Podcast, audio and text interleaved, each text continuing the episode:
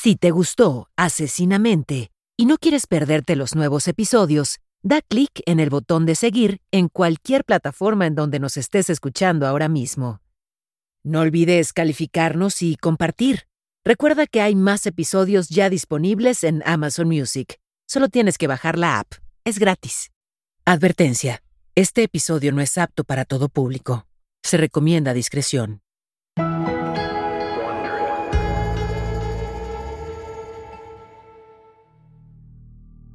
Un vecino de Kathleen Grundy recordó haberla visto fuera de su casa de ladrillos podando los arbustos de su jardín el domingo antes de que fuera encontrada muerta el 24 de junio de 1998. Kathleen no solo era conocida por muchos residentes de Hyde a las afueras de Manchester, Inglaterra, también había sido alcaldesa de esa pequeña ciudad de clase trabajadora. Vivía sola y en los días previos a su muerte nunca le mencionó a su hija, Angela Woodruff, que se hubiera sentido mal. Ambas hablaban regularmente por teléfono y Angela solía bromear diciendo que su madre era el miembro más saludable de la familia, aún a sus 81 años. Su hija Angela era la más sorprendida, así que llamó al médico de su madre, el doctor Harold Shipman, para hablar sobre la triste noticia. Y cuando pidió más información, el médico respondió vagamente. Dijo que el día anterior a su muerte vio a Kathleen Grundy para una revisión de rutina y ella mencionó no sentirse bien. Así que decidieron que él le haría una visita casera para tomar una muestra de sangre para, según dijo, un estudio. El doctor llegó a la casa alrededor de las 8 de la mañana porque dijo que la muestra debía obtenerse a primera hora. Como fue su médico de confianza por años, Kathleen no lo cuestionó. Pero durante el luto de la sorpresiva muerte de su madre, Angela Woodruff se volvió muy suspicaz e inició su propia investigación. Al darse cuenta de que su madre le había heredado todo al Dr. Shipman, se confirmaron sus temores. Eso fue solo el comienzo. La insistencia de Angela por conseguir respuestas ayudó a capturar al asesino en serie más prolífico en la historia del Reino Unido.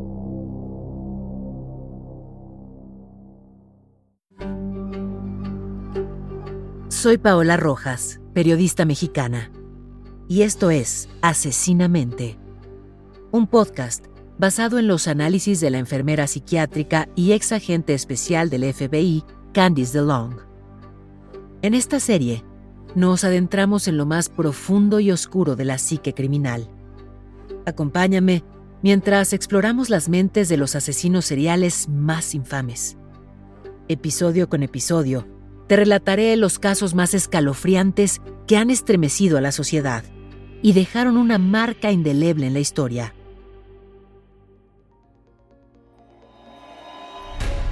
Me sumerjo, junto contigo, en los perfiles psicológicos que han desconcertado a los expertos, en una búsqueda por comprender sus patrones y motivaciones. Esto es Asesinamente.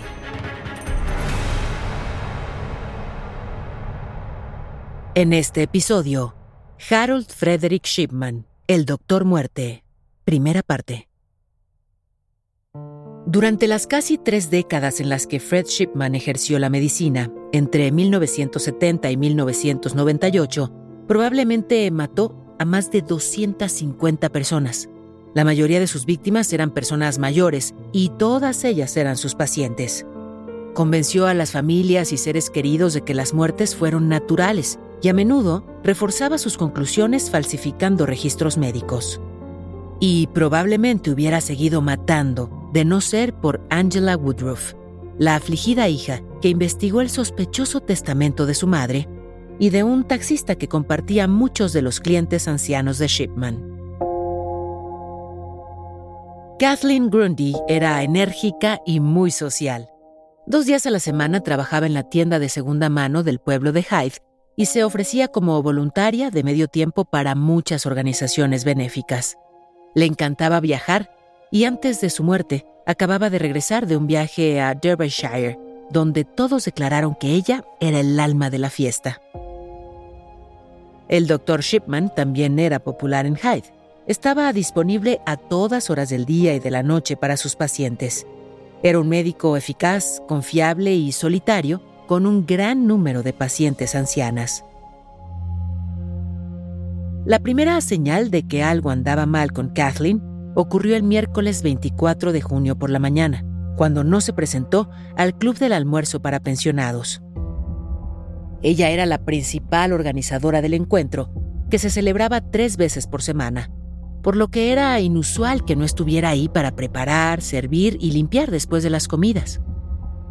A las 11.20, el gerente llamó a su casa, pero no hubo respuesta. Temiendo que algo estuviera mal, él y un asistente del almuerzo fueron a la casa de Kathleen. Encontraron la puerta principal cerrada sin llave, pero eso no era inusual. Dentro de la casa, descubrieron a Kathleen completamente vestida, acurrucada e inmóvil en el sofá de su sala de estar, como si estuviera dormida. Pero su piel se había puesto gris y sus labios azules, y estaba fría al tacto.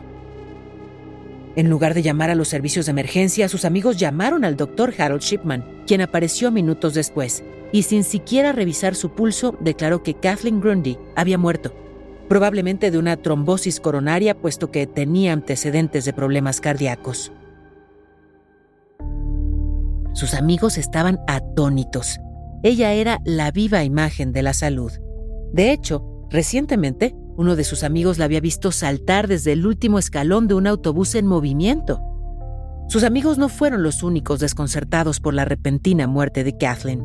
Su única hija, Angela Woodruff, una exitosa abogada que vivía a unos 100 kilómetros de Hyde, también quedó perpleja. Después de que la policía informó a Woodruff que el Dr. Shipman había estado en la casa y que éste certificó la muerte de su madre, ella lo llamó e interrogó sobre su visita de esa mañana.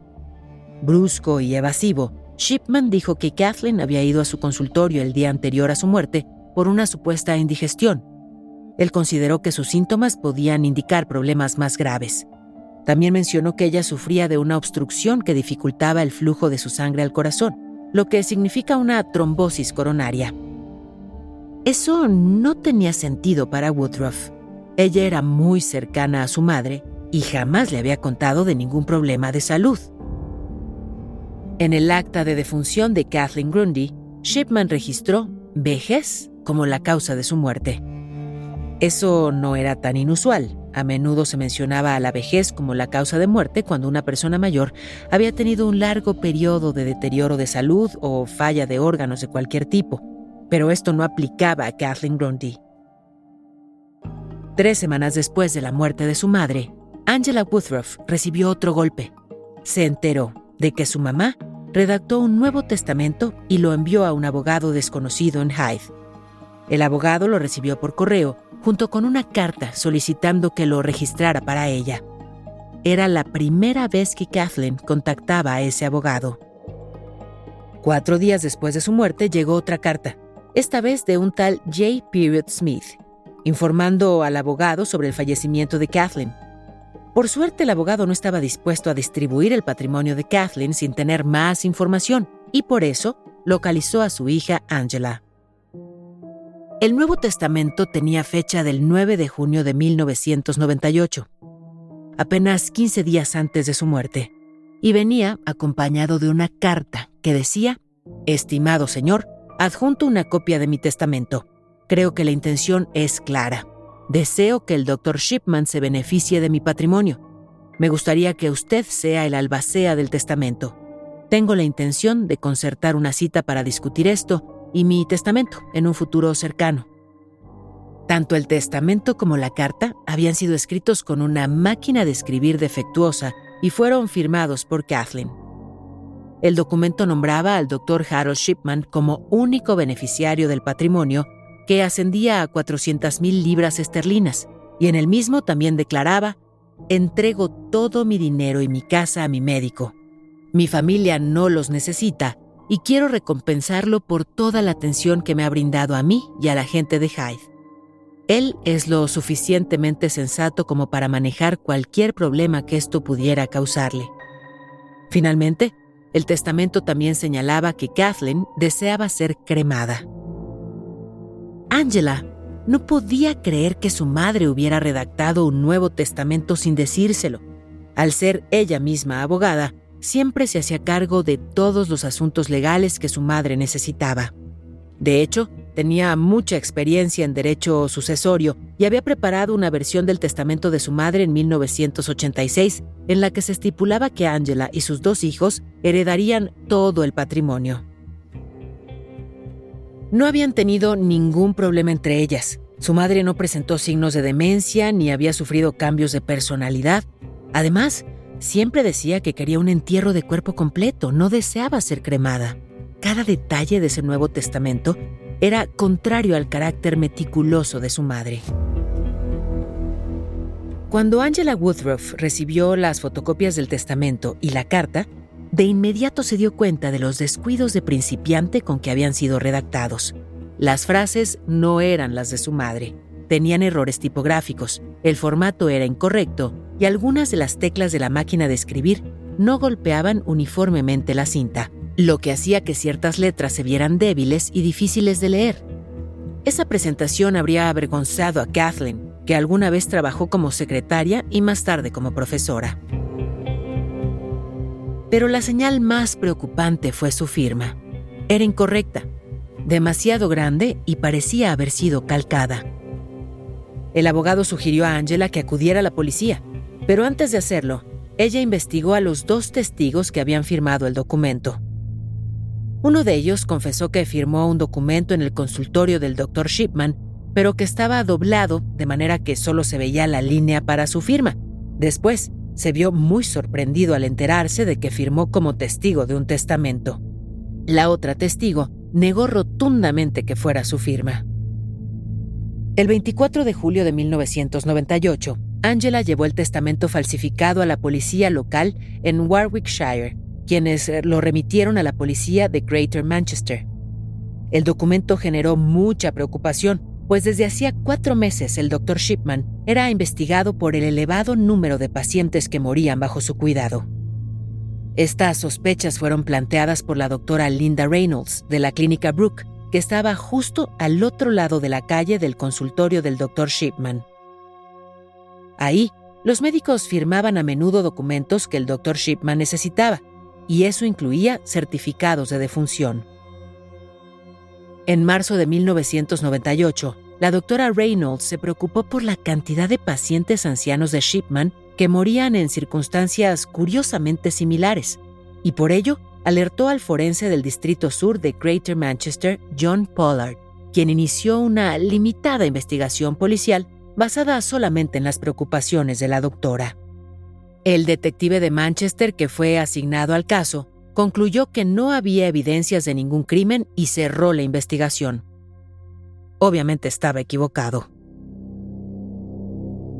Tan solo cuatro meses después, el inspector de Manchester a cargo de investigar la posible falsificación hizo que se buscaran huellas digitales en el testamento de Kathleen Grundy.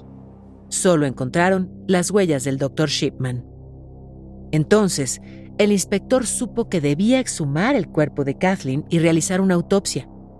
La policía de Manchester nunca había exhumado un cuerpo antes, por lo que fue un evento extremadamente disruptivo y delicado para todos. Con el permiso de Angela, la policía colocó lonas para bloquear las miradas indiscretas y sacó el cuerpo de Kathleen Grundy de su ataúd. Tomaron muestras de tierra de los cuatro lados de la tumba para asegurarse de que ninguna sustancia externa se hubiera filtrado al ataúd. Mientras eso sucedía, preocupados de que Shipman se enterara de la exhumación y destruyera alguna evidencia, la policía de Manchester registró su consultorio. El médico fue arrogante y despectivo con los investigadores que lo interrogaron, pero sí admitió ser dueño de la vieja máquina de escribir con la que se escribieron el testamento y la carta, y se la mostró a la policía. Shipman dijo que Kathleen Grundy la usaba a menudo. Sin embargo, cuando el experto en huellas digitales la examinó, solo encontró las huellas de Shipman y de su esposa. En esos momentos, la policía ya estaba registrando la casa de Shipman. Su condición era impactante. Cada habitación tenía montones de ropa, basura y platos sucios. Estaban acostumbrados a entrar a casas descuidadas, pero no esperaban que la casa de un médico estuviera en esas condiciones. estaba tan sucio que un policía dijo que era la clase de lugares en los que te limpiabas los zapatos al salir. La policía encontró cajas completas con historiales médicos de distintos pacientes guardadas en habitaciones al azar, así como algunos archivos puestos en bolsas de supermercado, y decomisaron un verdadero tesoro en anillos, collares, pulseras y pendientes, algunos de poco valor y que habían pasado de moda hacía décadas.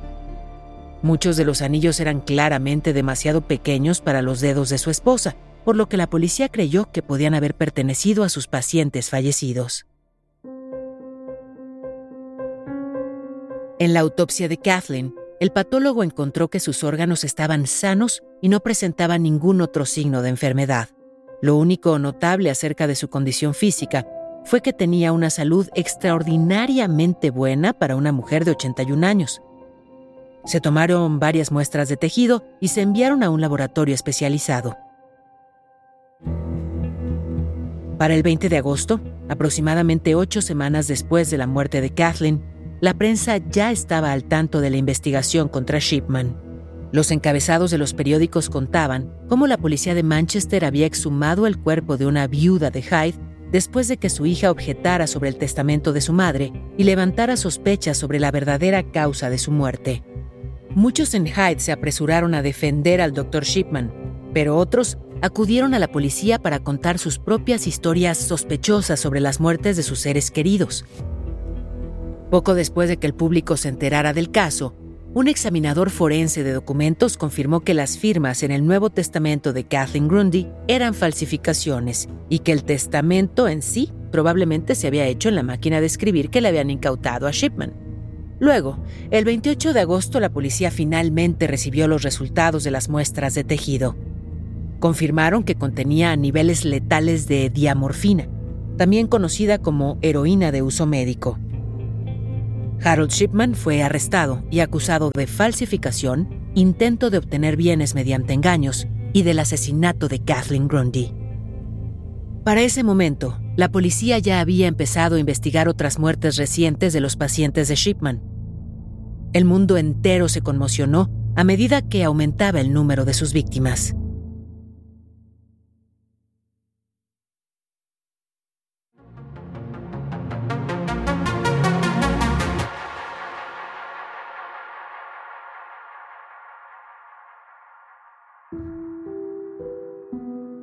Harold Frederick Shipman nació el 14 de enero de 1946 en Nottingham, Inglaterra. Era el segundo de tres hijos. Su hermana Polly tenía siete años más y su hermano Clive aproximadamente cuatro años menos. Su padre, Harold Sr., era conductor de camión de larga distancia y para evitar confusiones la familia llamaba a Harold Jr. Freddie o Fred.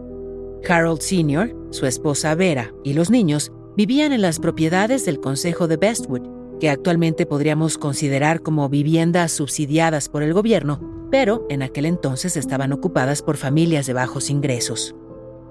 Ambos padres de Fred provenían de la clase trabajadora, pero su madre tenía aspiraciones de clase media para sus hijos, pues ella misma no tuvo esas oportunidades en la infancia. Los Shipman eran metodistas muy devotos y Vera se esforzaba mucho en evitar toda influencia no deseada para sus hijos. Por ejemplo, no los dejaba jugar con otros niños del vecindario y a menudo les decía que eran mejores que los demás. Los niños Shipman intentaron no decepcionarla nunca. Eran muy bien educados y su madre nunca tuvo que alzarles la voz. Una mirada era suficiente para calmarlos. Esa fue una característica que Fred también poseía. Muchos de sus conocidos comentaron años después que aunque era arrogante, nunca alzaba la voz. A diferencia de sus hermanos, Fred era un buen estudiante y llegó a ser aceptado en una escuela de gramática para niños con ese tipo de logros académicos. Por ello, Vera puso todas sus esperanzas en él. Su trabajo escolar se convirtió en el centro de toda la familia. Todos hicieron sacrificios para asegurarse de que Harold tuviera lo necesario para asistir a su nueva escuela, y aunque parezca que ser el hijo favorito es pura ventaja, no siempre es lo mejor al momento de desarrollar una identidad propia. En un artículo de la revista Psychology Today, la psicóloga Ellen Levy escribe que los hijos favoritos a menudo crecen con la creencia de que obtendrán lo que quieren cuando lo deseen y no se les responsabiliza por sus malas acciones, como ocurre con sus hermanos. Como resultado, crecen, y cito, menos preparados para funcionar de manera efectiva en el mundo. Estos niños a menudo viven protegidos de la realidad y su sensación de privilegio y nula necesidad de respetar los límites perjudican su desarrollo a largo plazo. Aunque Fred había destacado académicamente en su antigua escuela, en la nueva era simplemente promedio. Sus compañeros de clase lo recordaban como muy reservado. No es que lo excluyeran, sino que era distante por elección. Por ejemplo, cuando otro estudiante decía algún chiste, él no se reía. Freddy tampoco salía con mujeres, iba a los bailes escolares con su hermana mayor, Polly, y sus compañeros dijeron que como ella era más alta y mayor, se veían muy torpes bailando juntos. Sin embargo, Fred era un atleta muy talentoso. Destacó en rugby y carreras de larga distancia. A diferencia de su personalidad reservada en clase, en el deporte era muy agresivo, competitivo y bullicioso. Durante su adolescencia, su madre enfermó de cáncer de pulmón y en ese tiempo no había tratamientos efectivos para la enfermedad por lo que su salud se deterioró rápidamente. A medida que la enfermedad avanzaba, también lo hacía su dolor. Hacia el final de su vida, su médico le hacía visitas a domicilio e inyectaba dosis crecientes de morfina para aliviar el sufrimiento. Pero sus esperanzas en Freddy nunca se desvanecieron. Cada tarde se sentaba en una silla junto a la ventana, con una taza de té entre las manos, esperando a que él regresara y le contara de su día en la escuela. El artículo de la doctora Libby en Psychology Today también dice que los hijos favoritos crecen con expectativas irreales. Falsamente creen que los demás los amarán y admirarán tanto como sus padres lo hicieron. A menudo, cuando el padre o la madre fallecen, ese hijo debe enfrentar la profundidad de un vacío que no puede llenar. El primero de junio de 1963, la familia se reunió al lado de Vera mientras exhalaba su último aliento. Solo tenía 47 años y Fred Shipman tenía 17.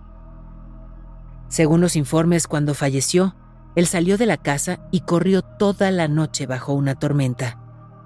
El lunes siguiente, después de la muerte de Vera, un compañero de clase de Fred le preguntó sobre su fin de semana. Fred respondió con poca emoción. Mi madre murió. Fred ni siquiera había comentado que su madre estaba enferma. La batalla contra el cáncer que libró fue lo que motivó a Fred a estudiar medicina, pero en su primer intento por ingresar a la escuela de medicina en 1965 fracasó. En su segundo intento fue aceptado en la Universidad de Leeds.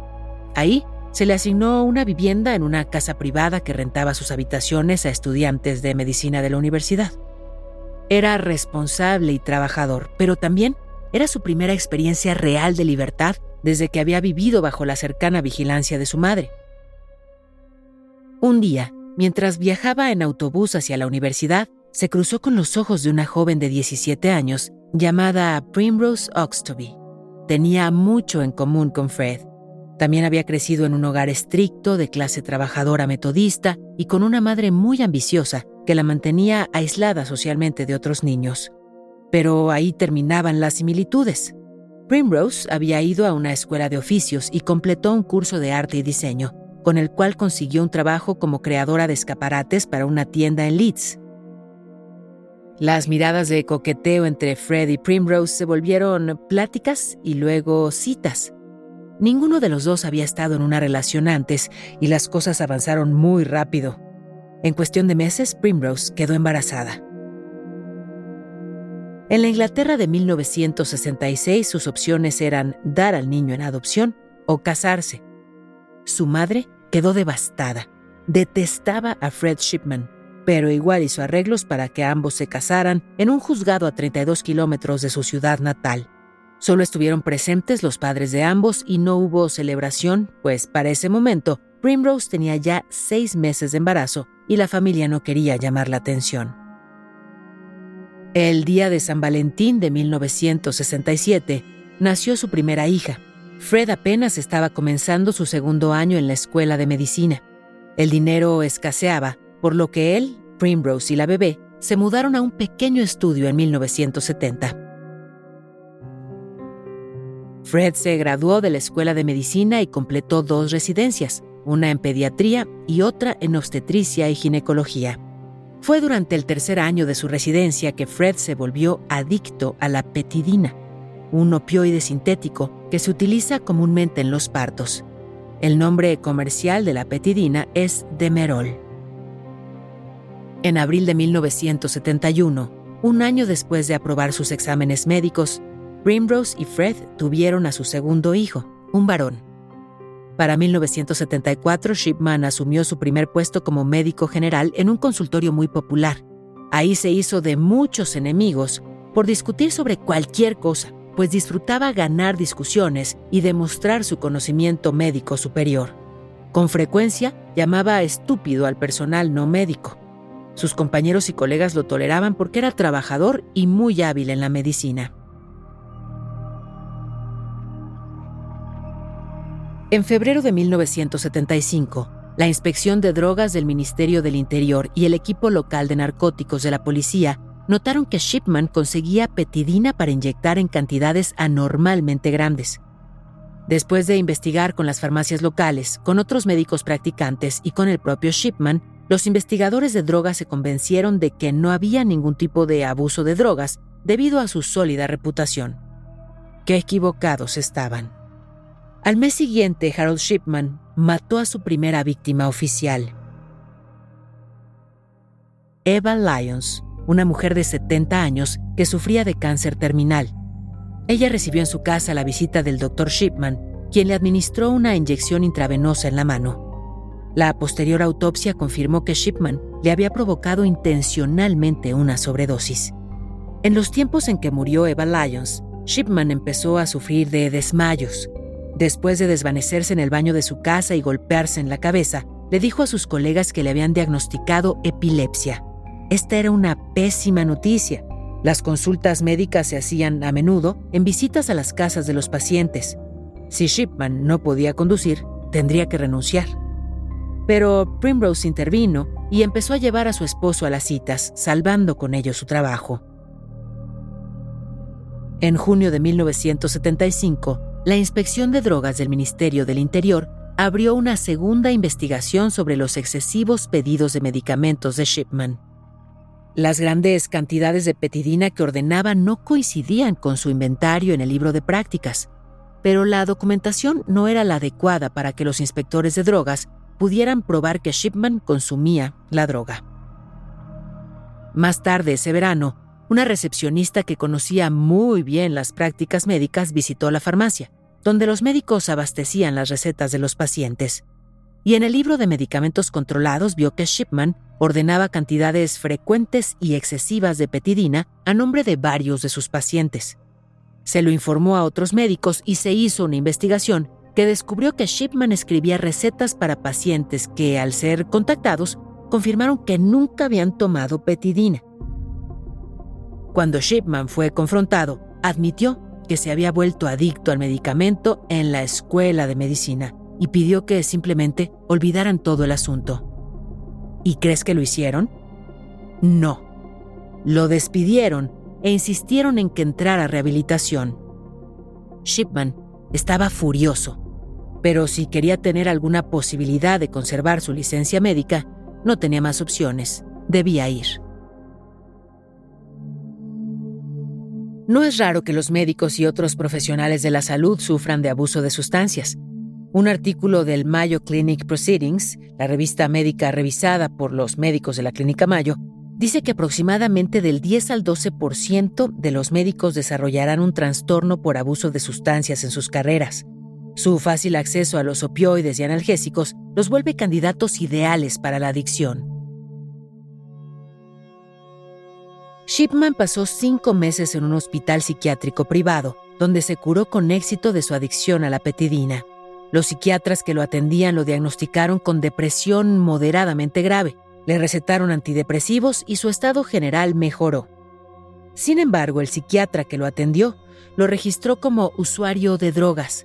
lo que significaba que debía revelar esa información cada vez que solicitara un nuevo trabajo. Mientras estaba en el hospital psiquiátrico, un oficial de policía fue para interrogarlo sobre las recetas falsificadas. Shipman le contestó que apenas había empezado a inyectarse petidina debido al estrés de trabajar con otros médicos. Pero el experimentado oficial vio las venas colapsadas de sus brazos y piernas y supo que Shipman le estaba mintiendo.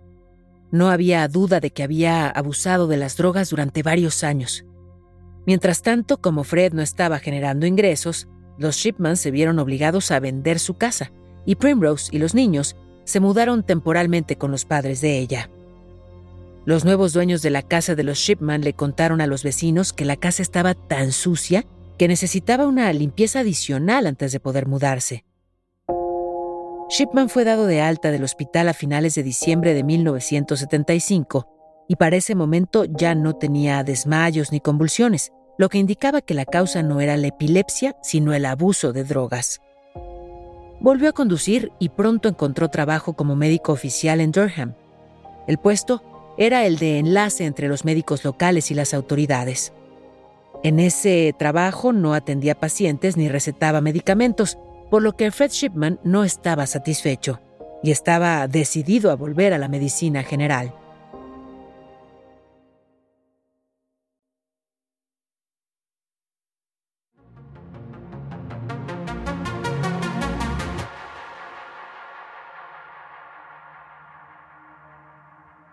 En el otoño de 1977, vio un anuncio en el British Medical Journal para un trabajo en Hyde, durante la entrevista, Shipman fue sincero sobre su adicción a las drogas con los otros médicos y ellos apreciaron la franqueza. Se unió al equipo y heredó una lista de alrededor de 2.000 pacientes del médico que se iba. Para cuando Shipman empezó a trabajar en Hyde en octubre de 1977, ya estaba endeudado. Lo habían multado por falsificar recetas y tenía que pagar mensualmente. También se vio obligado a pedir un préstamo para realizar las compras de su equipo, pues los médicos compartían el edificio y el personal de uso común, por lo que compraban todos los equipos y suministros médicos en grupo. Cada médico tenía su lista de pacientes y aunque compartían algunos, en esencia eran ganancias individuales. Cuanto más trabajaban, más ganaban. Y Shipman trabajaba sin descanso. Acumuló una enorme cantidad de pacientes y a menudo cubría los turnos nocturnos y de fin de semana. Utilizaba las tardes para hacer visitas a domicilio, que era algo que ninguno de los otros médicos acostumbraban hacer. Shipman estaba disponible para sus pacientes las 24 horas del día, los 7 días de la semana, y les dedicaba tiempo y atención completa. Era muy popular y apreciado por la comunidad, pero no por el personal de la oficina. Con ellos Shipman era arrogante y grosero y no saludaba a la recepcionista cuando llegaba o se iba. Al igual que su madre, nunca levantaba la voz cuando estaba molesto, pero su arma era el sarcasmo. En particular, no se llevaba bien con la administradora de la oficina porque se negaba a despedir al personal. Él fue verbalmente abusivo con ella hasta sus últimos 18 meses en la práctica. Para ese momento, se negó a hablarle y la obligó a dirigirse hacia él solo mediante recados escritos. Los otros médicos reconocieron que era terco y quería que las cosas se hicieran a su manera, pero al menos con ellos era educado. Las enfermeras reportaban que era controlador y todas las inyecciones y extracciones de sangre quería hacerlas él mismo. Un colega mencionó que el mayor defecto de Shipman era que siempre tenía que demostrar que su conocimiento médico era superior y que era mejor que el resto. Gran parte de ese comportamiento se deriva de un trastorno de personalidad que los fanáticos de la psicología de los asesinos seguramente han escuchado muchas veces, el narcisismo. Según la clínica Mayo, el trastorno de personalidad narcisista es una condición mental en la que las personas tienen una idea exagerada de su propia importancia, una profunda necesidad de atención y admiración excesivas. Tienen relaciones problemáticas y carecen de empatía hacia otras personas. Los narcisistas, en particular los narcisistas grandiosos, a menudo son arrogantes, condescendientes y exigentes. Estas características describen perfectamente al Dr. Harold Shipman. Los narcisistas grandiosos son a menudo personas que han sido tratadas como superiores en su infancia. La forma en la que la madre de Harold Shipman trató a su hijo es la fórmula perfecta para crear a un narcisista. Ella validó todos esos sentimientos de grandeza y los reforzó al separarlo de sus compañeros, diciéndole que era mejor que ellos y concentrándose en sus logros más que en los de sus hermanos. Lo que sus colegas no sabían era que para 1978, Shipman ya había asesinado al menos a cuatro de sus pacientes. La víctima más joven fue un hombre de 73 años que tenía cáncer. Lo más probable es que Shipman le hubiera recetado opioides hasta el momento de su muerte, al igual que a otros dos pacientes con la misma enfermedad. De esta forma, Shipman podría haber conservado los medicamentos sobrantes de los tratamientos, los cuales, según sospechan los investigadores, fueron utilizados después para matar a un paciente de 88 años el 20 de diciembre de 1878. Pero Shipman apenas estaba empezando. En el siguiente episodio de Asesinamente, Harold Shipman, el Doctor Muerte original, parte 2.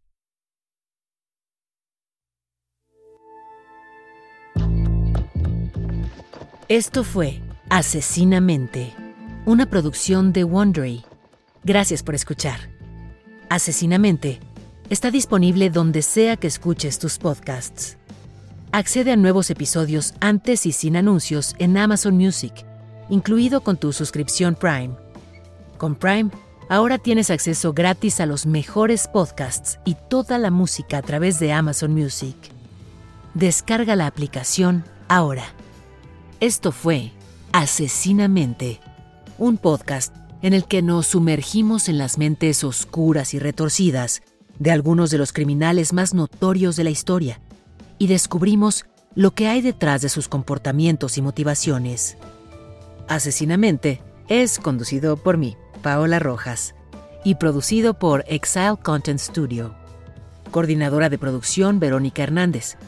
La traducción y localización es de Kraken Comunicación y Mario Conde. Supervisión de traducción Álvaro Céspedes.